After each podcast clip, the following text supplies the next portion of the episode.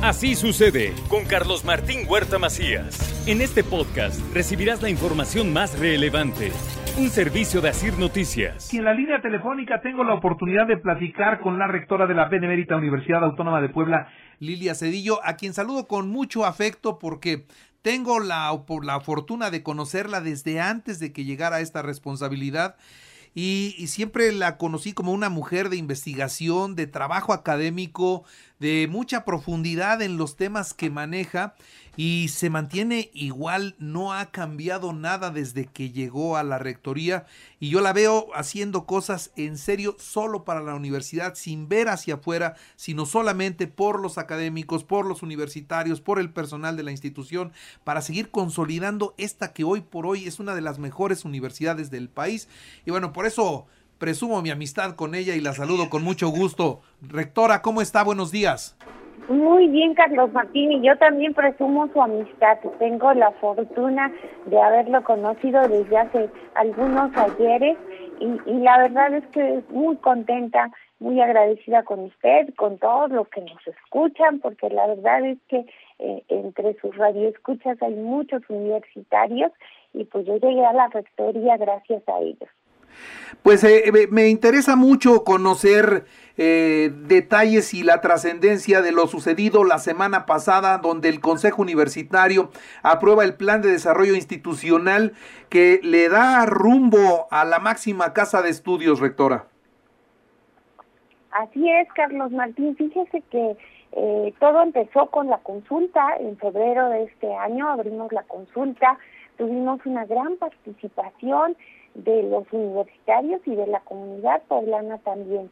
Recibimos 799 iniciativas de estudiantes, profesores, trabajadores administrativos, jubilados, egresados de nuestra institución, pero también de ayuntamientos, de los presidentes municipales, eh, de, empleadores de nuestros estudiantes, ya después egresados, obviamente, y bueno, toda esa participación nutrió a este plan de desarrollo.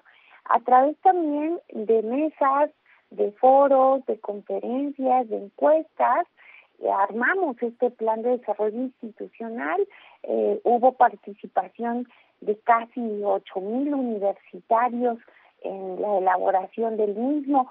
Eh, e, es un plan de desarrollo institucional que parte de la opinión de los universitarios, de lo que ellos quieren, de cómo quieren que nos veamos, qué es lo que quieren que pretendamos ser en, en el futuro, no solamente en los siguientes cuatro años, sino más bien cómo nos vemos en las siguientes décadas. Necesitamos planear a mucho tiempo para saber efectivamente si el rumbo es el correcto o si tenemos que corregirlo, ¿verdad? Porque todo es perfectible en esta vida, pero yo estoy muy, muy agradecida por la participación de todas y todos los universitarios y la comunidad en general. Y bueno, este plan de desarrollo tiene cuatro ejes fundamentales y un eje transversal. Y, y estos tienen que ver con lo que nosotros llamamos una nueva cultura universitaria y si me lo permite, pues a grandes rasgos les voy a comentar en qué consiste. Por supuesto. Sí, por, por supuesto, porque además que tener algo así no está fácil. Qué bueno que parte de la idea o de las ideas de todos los que participaron en la consulta, qué bueno que se toma en cuenta toda esa manera de pensar y de ver a la universidad y ahora se conforma un plan para ver el largo plazo, que eso yo no sé por qué a los mexicanos nos cuesta tanto trabajo. Planear a largo plazo es algo que todo mundo intenta, pero que muy pocos pueden lograr. Y creo que en esta ocasión la institución, la universidad, sí lo puede hacer porque se está viendo solamente a la institución y nada más, ¿no? Así es, Carlos Martín. Hay cuatro ejes eh, de los que partimos. El primero tiene que ver con la gobernanza y, y, una gobernanza eh, actual, una gobernanza cálida, una gobernanza donde nos importe la persona. Eh, y en este caso hay que recordar que muchos de los eh, reglamentos y el estatuto mismo se elaboraron hace algunas décadas. la realidad ha cambiado, vaya, si la pandemia nos cambió y no somos los mismos de hace dos años para acá, obviamente necesitamos ya trabajar sobre estos reglamentos, sobre el estatuto mismo, adecuarlos a las necesidades que actualmente tiene nuestra sociedad y tenemos nosotros como institución. El eje 2 tiene que ver con la corresponsabilidad social y, nosotros no tendríamos motivo de ser si no fuera por aportar también a nuestra sociedad. Y en ese sentido, nosotros queremos que no solamente nuestros egresados salgan con una calidad académica, sino que también sean sensibles a la problemática que vive nuestra sociedad, que colaboren, que aporten. Y, y este, este eje 2 tiene que ver mucho con esa corresponsabilidad social que queremos imprimirle a nuestra institución y obviamente a nuestros egresados. El eje 3 tiene que ver con la docencia, con una eh, docencia encaminada hacia la transformación. Y en ese sentido, todos estamos claros, los docentes, que es el momento de cambiar y adecuar planes y programas de estudio, de ver qué tan pertinentes eh, son algunos programas académicos y es el momento de adecuarlos, no, no tener miedo a, a decir este programa ya no es lo más conveniente para esta sede, por ejemplo. Y entonces hay que, hay que cambiarlo, hay que modificarlo. Es el momento para hacer lo que todos y todas las docentes, los estudiantes, los egresados y sobre todo los, em, los empleadores eh, que nos han dicho lo que lo que les hace falta a nuestros egresados, eh, pues lo imprimamos a través de estos cambios en planes, programas de estudio. Y el eje 4 tiene que ver con pues un área que yo conozco muy bien, que es la investigación. Una investigación abierta, vinculada también a los problemas sociales. La pandemia nos mostró que debemos de estar un paso adelante de lo que pueda suceder y que debemos tener la capacidad de responder y responderle a nuestra sociedad y, eso es lo que pretendemos. Pretendemos fomentar la investigación a través de nuevos grupos de investigadores, eh, siempre eh, lo más cercanos hacia la sociedad, hacia la resolución de problemas, sin descuidar la investigación básica. La investigación básica es fundamental para el desarrollo también de la investigación aplicada. Entonces, vamos a trabajar estos cuatro ejes los cuales están unidos por un eje transversal que tiene que ver con el desarrollo sustentable y que tiene que ver con lo que pretendemos de nuestra institución, pero también aportar hacia la sociedad hacia el año 2030 y, y, y, todavía más allá del 2030. O sea, ¿qué es lo que queremos? ¿Cómo queremos que nos vean?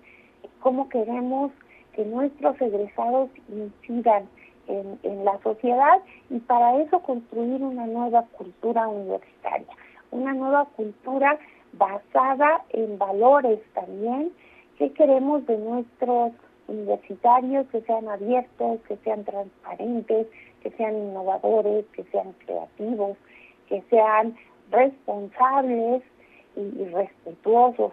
Es decir, eh, queremos que esos valores los imprimamos también en nuestros egresados, porque de esa manera van a incidir en nuestra sociedad. O sea, eh, a veces nos quejamos de nuestro entorno, pero poco hacemos por aportar gente con formación académica, con corresponsabilidad social y también personas íntegras. Entonces, vamos a trabajar muchísimo en eso y, tengo pues el apoyo de la comunidad universitaria, las ganas y el compromiso de muchos universitarios que han, estado y, seguirán, yo creo que trabajando, estoy convencida, en aras de esta nueva cultura universitaria. Bueno, pues entonces hay rumbo, hay una ruta a seguir que me imagino se irá sometiendo a evaluaciones periódicas, rectora. Así es, eh, tenemos marcada una serie de, pues por así decirlo, cronogramas.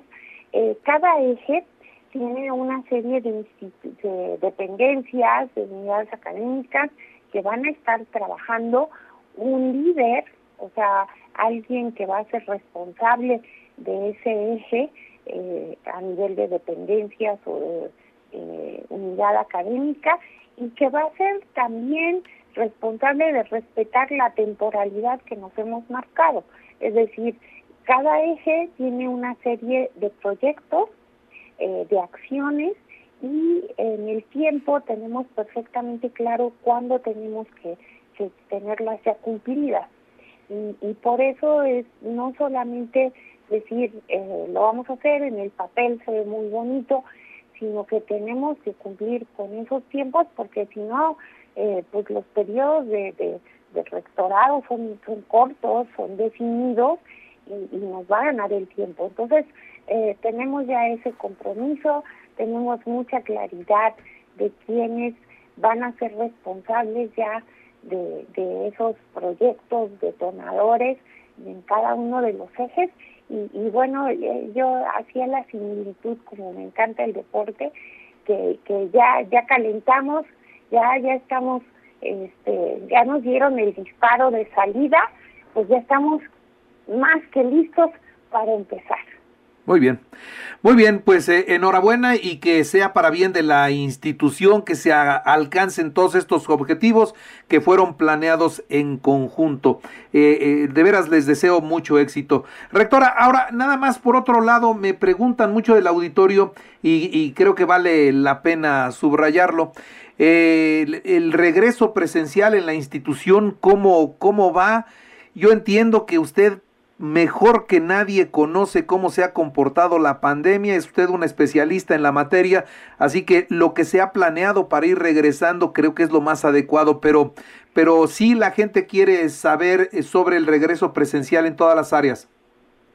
Pues mire, eh, tenemos en números cerrados, yo creo que ya más del 50% de regreso a la presencialidad no en todas las áreas del conocimiento se ha regresado igual, porque cada dimos la libertad de que cada escuela, facultad, instituto marcara sus propios tiempos con base en las características de cada uno, ¿no? No es lo mismo una escuela o facultad que está eh, en un edificio histórico que una que tenemos en ciudad universitaria, por ejemplo. Entonces, como las condiciones son distintas, también marcamos eh, tiempos diferentes que se han estado cumpliendo.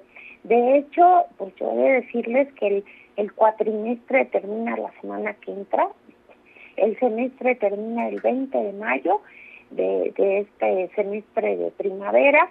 Eh, en el verano tenemos eh, la mayoría de los cursos son presenciales ya, eh, que son eh, el llamado interperiodo, y en el otoño ya el 100% de los cursos son presenciales. Aunque sí he de comentarle que vamos a probar un modelo híbrido asincrónico en muchos de los casos. Y, y le voy a comentar en qué consiste, porque además surgió de los estudiantes y de algunos profesores. Fíjese que eh, algunos estudiantes me han comentado, y no son pocos, sino un buen número, que a ellos les interesaría mucho, por cuestiones también de seguridad, eh, estar en casa ya a, a buena hora, como dijeran los papás y los abuelitos. Es decir, que a buena hora ya los tengamos en casa. Entonces, ellos nos han pedido, y en lo personal me lo han pedido a mí, el hecho de que ya las últimas horas de clase sean virtuales, es decir, en el horario de 6 a 9 de la noche sean ya en casa las clases. Eh, ¿Eso qué nos va a permitir? Tiene muchas ventajas. Además de que los jóvenes ya van a estar tranquilos en casa, se pueden conectar y, y, y después de las 9 de la noche ya estar en un lugar seguro, nos permite también que los profesores que ya están en edad de jubilarse y que no quieren jubilarse, pero tienen alguna enfermedad, alguna comorbilidad, nos puedan seguir apoyando. eh, desde casa, en un ámbito seguro también para ellos, en el aspecto salud, y eh, poder optimizar mejor incluso la infraestructura con la que contamos. Esta primera idea surgió sobre todo de los de los lugares donde tenemos sedes donde hay cuestiones de inseguridad, por ejemplo en el Triángulo Rojo. Entonces ahí fue donde empezó esta propuesta, pero se ha sumado ya un buen número de escuelas, facultades que, que lo han pedido los propios estudiantes. Entonces, vamos a probarlo el, en el semestre ya de otoño. Estamos trabajando en la planeación en este modelo híbrido asincrónico, donde las clases presenciales sean en, en todas las escuelas y facultades en, en el horario de 8 de la mañana a 6 de la tarde y en, el horario de 7 a 8 de la mañana y de 6 a 9 de la noche eh, los tengamos virtuales. Muy bien. Bueno, pues así va a caminar entonces este regreso y así es como van a seguir siendo las clases en un futuro. Una, una pregunta ya para terminar, rectora, y aprovechando su conocimiento y su buena disposición. De la pandemia, ¿qué podemos decir? no podemos cantar victoria, vamos a tener otra vez algún escenario con una ola creciente o ya esto digamos que empieza a tomar la normalidad de otras enfermedades. Pues todos esperamos que ya empiece a tomar eh, eh, los, los aspectos del comportamiento en general de muchas enfermedades que, que han sido causadas o causantes por un microorganismo y, que detonaron en forma de una pandemia. Es lo que todos esperamos. No se ha dicho la última palabra, porque en realidad eh, hay hay mucho hermetismo, por ejemplo, en lo que está pasando en China, ¿no? O sea, a, a, mí me inquieta en términos personales eh, no saber a ciencia cierta qué es lo que ellos están enfrentando y que lo mismo sucedió al principio de la pandemia, ¿no? Lo, lo supimos ya mucho tiempo después. Entonces, e, ese es el único punto que a mí me causa eh, preocupación. Eh, por otro lado, yo creo que en la medida eh, que ha pasado que la mayoría de nosotros estamos vacunados, pues obviamente los escenarios son mucho más optimistas, esperemos que así sigan y, y sobre todo algo importantísimo que no debemos dejar de, de, de, hablar y de, de este punto de vista. Si ahorita estamos bien es porque nos hemos cuidado. Entonces, si nosotros nos descuidamos, le abrimos la puerta al virus otra vez. Entonces, mantengámoslo afuera, mantengámoslo afuera un tiempecito más en lo que se desespera y se va. Entonces, así tenemos que comportarnos. Es como cuando alguien nos dice, no, pues ya estoy bien, ya no me tomo la medicina. Pues está bien porque se está tomando la medicina. En el momento que se la deje de tomar, ya no va a estar bien. Entonces, es, el, eh, es, es muy claro que nosotros hemos mantenido a raya el virus por todas las medidas que se han tomado, porque nos hemos vacunado. Entonces, tenemos que seguirnos cuidando todavía hasta que hasta que ya todos los indicadores nos digan, no solamente en nuestro país, sino a nivel mundial, que ya esto terminó. Muy bien. Rectora, le agradezco mucho que nos haya tomado la llamada, le mando un abrazo y espero pronto saludarla. Gracias, Carlos Martín. El, el saludo, el afecto es mutuo para usted y para todos los que tan gentilmente nos escuchan. Muchas gracias, que esté muy bien. Gracias. Hasta luego. Así sucede con Carlos Martín Huerta Macías. La información más relevante, ahora en podcast. Sigue disfrutando de iHeartRadio.